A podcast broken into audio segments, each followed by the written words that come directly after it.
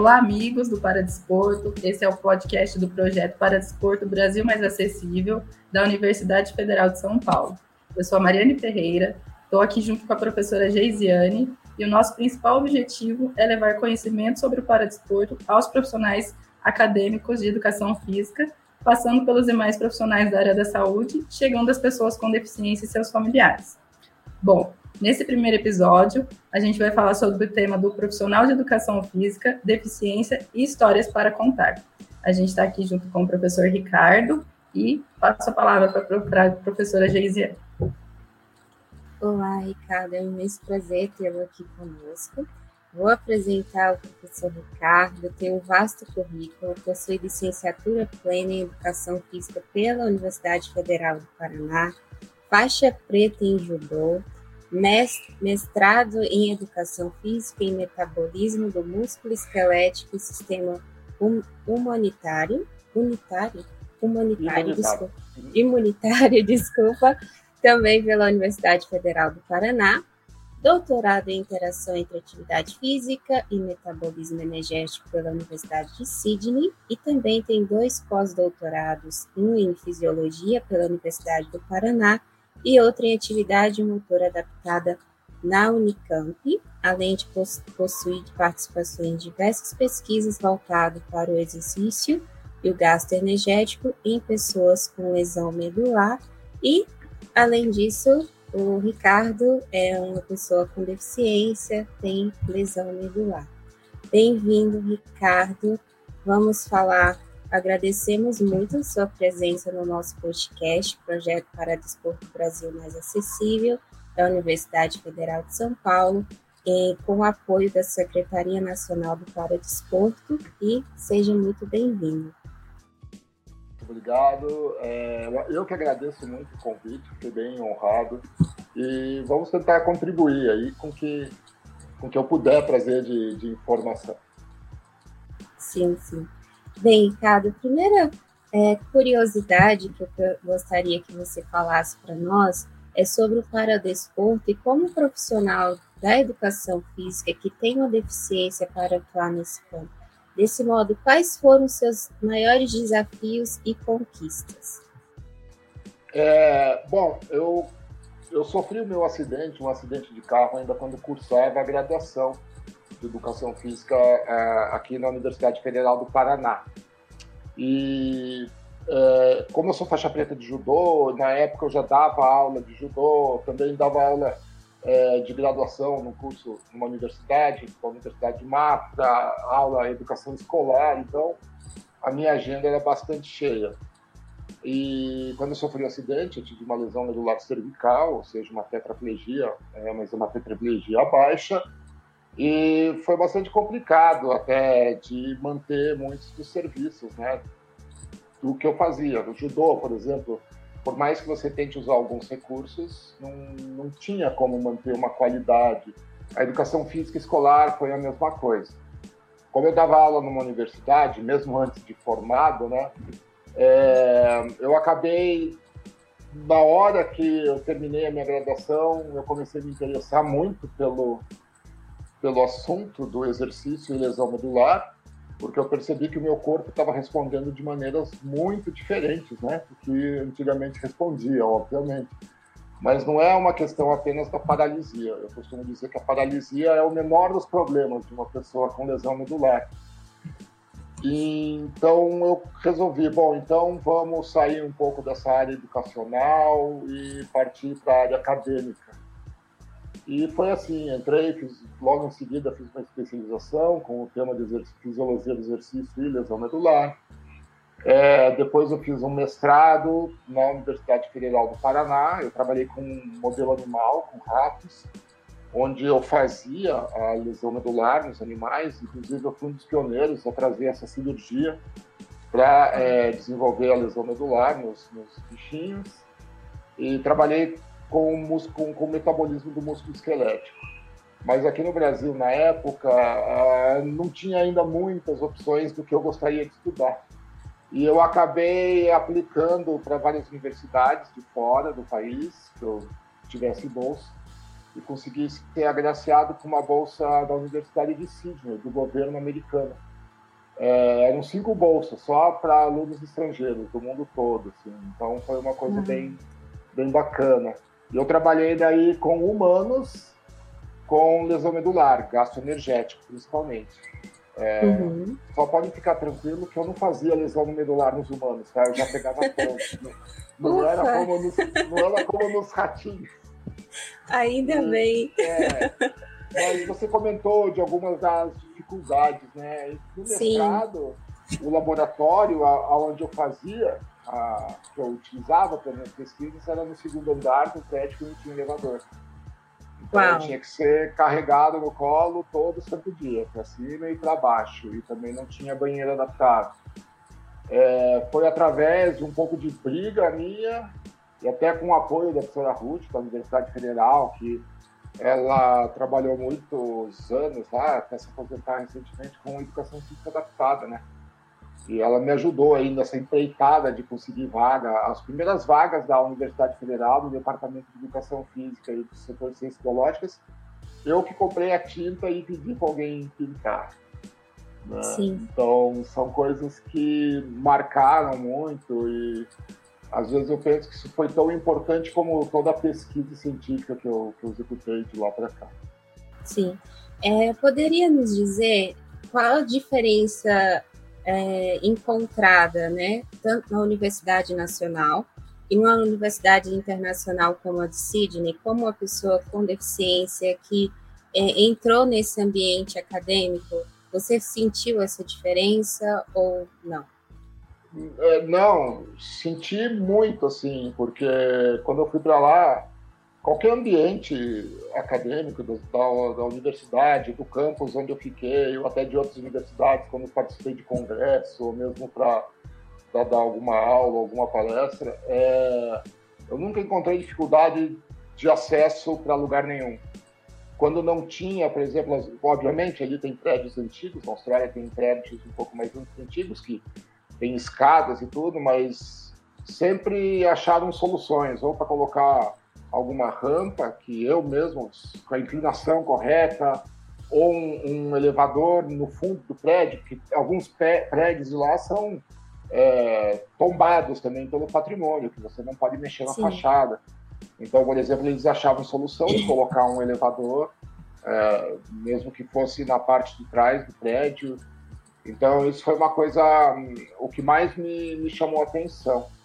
E uma outra coisa que me chamou a atenção é que não havia diferença nenhuma é, entre mim e qualquer outro aluno ou professor. Por exemplo, é, ninguém olhava, tipo, pô, o cara é cadeirante, vamos ter que é, dar benefícios para ele ou tudo, tudo mais. Assim. Então, isso foi uma coisa que eu percebi também, a cultura de que a pessoa já está inserida ali, já está dentro de um ambiente onde ela não precisa comprar tinta para pintar a vaga. Nossa, é um outro cenário e um cenário às vezes é assustador, né?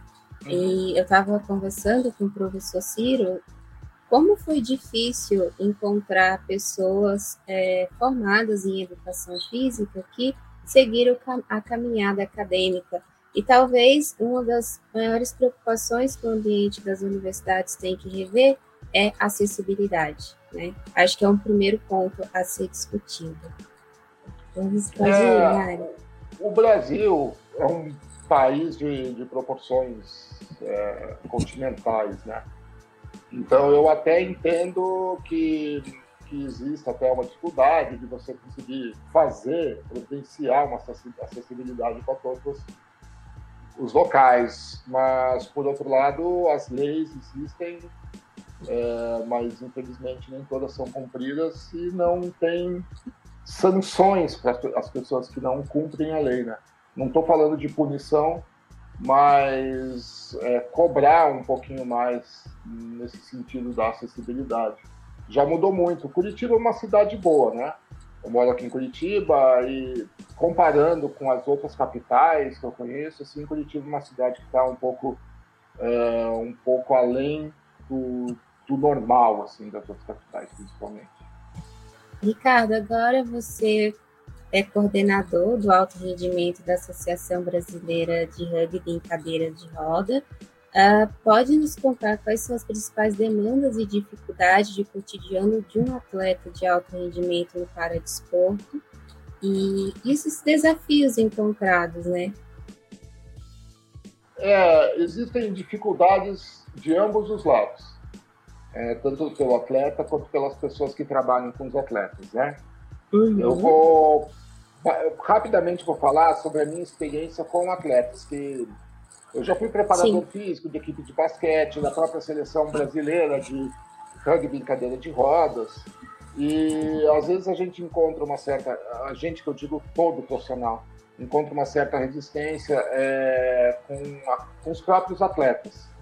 Eu vou dar um exemplo prático assim que aconteceu várias vezes. Por exemplo, é, passando algum tipo de treinamento, algum tipo de exercício, e reclama com o preparador físico. Ah, eu não consigo fazer porque eu sou cadeirante.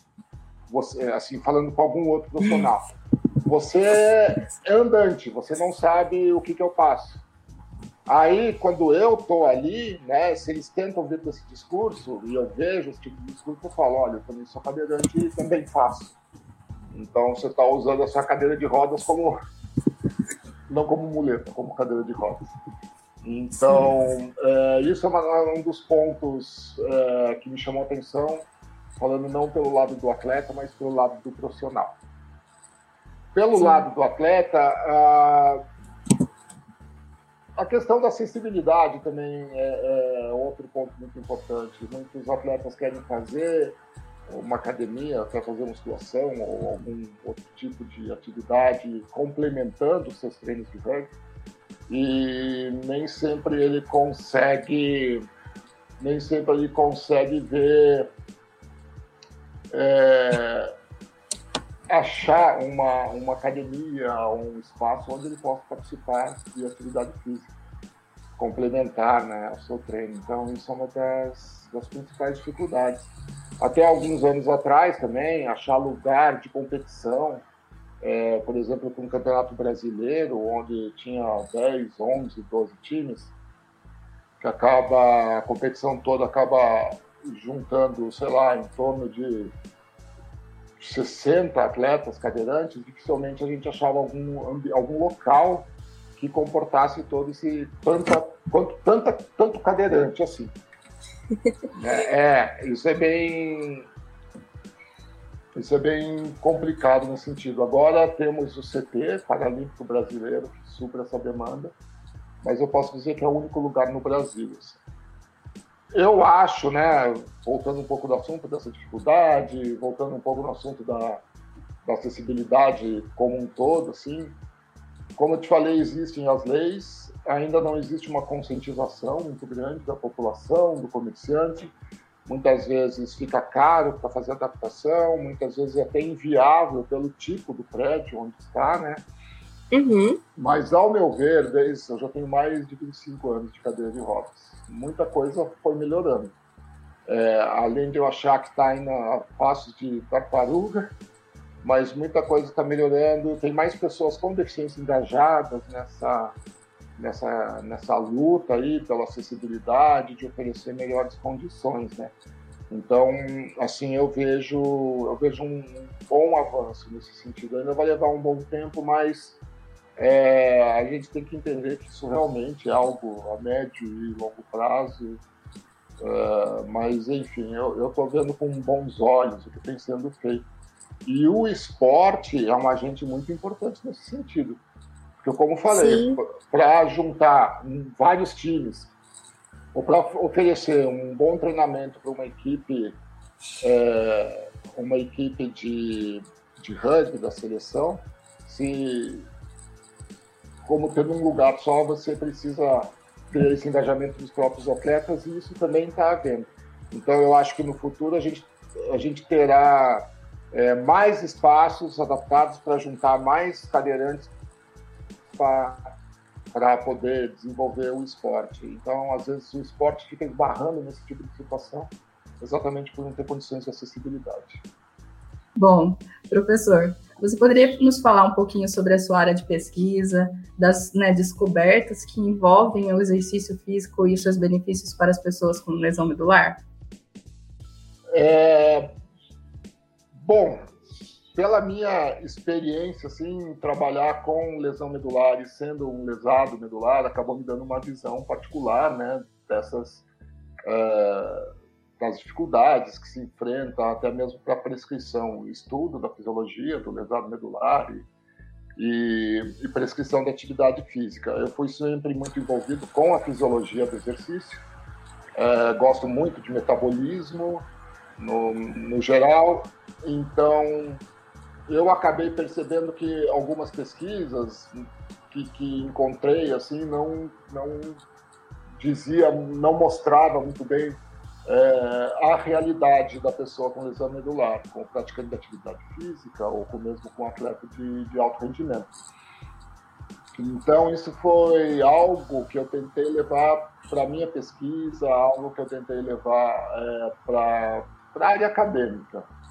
Né? Então, uma das coisas que eu aprendi assim é que você pode ter 10 lesados medulares com o mesmo nível de deficiência física, com a mesma severidade da lesão, e assim, eles podem apresentar resultados diferentes, né? como se fosse, sei lá, patologias diferentes. Assim. É, a lesão medular, eu já comentei no começo da entrevista, né, que o menor dos problemas, na minha opinião, é a paralisia do, dos membros comprometidos abaixo da lesão. Então, a questão fisiológica, metabólica, neurológica é muito complicado. A gente pensa na lesão medular, é, mas a gente não entende muito bem o que, que, o, o que, que isso pode é, causar de funcionamento nos órgãos, causar no metabolismo, causar com relação à liberação de hormônios. Né? Então, é um desafio você trabalhar com essa população.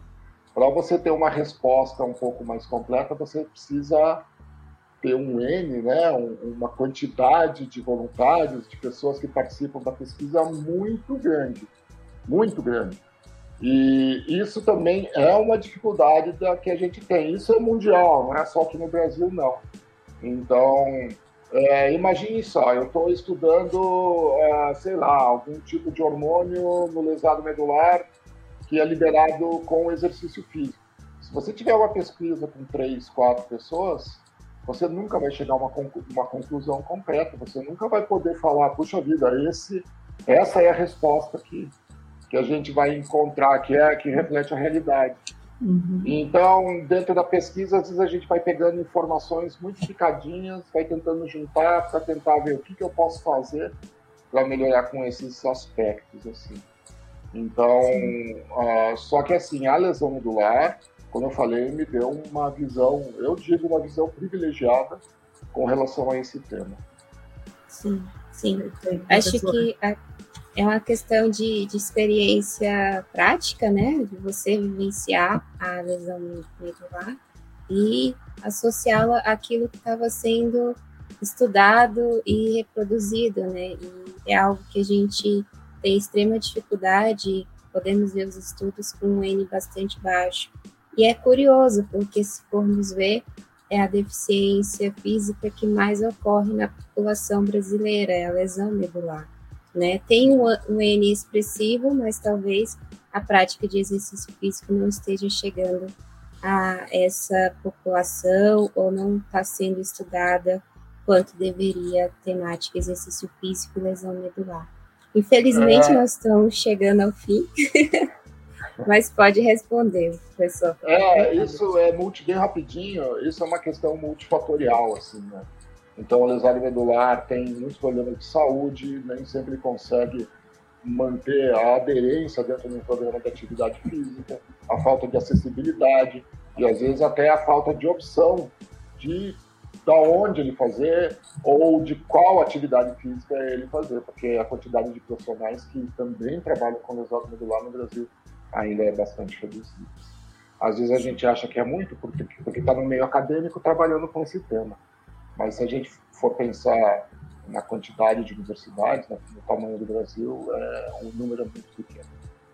Sim, sim, com certeza. Aproveitando o nosso momento, nossa conversa, né? Eu tenho certeza que nossos ouvintes que não, não conheciam o professor vão ficar curiosos em conhecê-lo, né? É, qual, qual, forma de contato, né? Onde te encontrar, redes sociais? Então, eu tenho o, o meu Instagram, né, que é o ricardo.tanhofer, que é o Tanhofer no sobrenome, e eu também, vocês podem me encontrar pelo e-mail alto rendimento, arroba, arroba rugby, com i no final, abrc, rugby abrc, tudo junto, ponto org, ponto br. Estou super aberto aí para qualquer tipo de contato. Tá, joia. Perfeito, professor.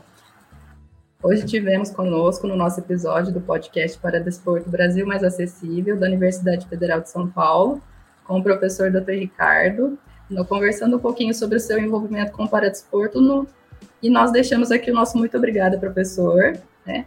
Lembrando a todos que esse podcast também estará disponível em vídeo, com tradução para Libras, e disponível em nossa página do YouTube, para Desporto Acessível, e Instagram, arroba CDPP22.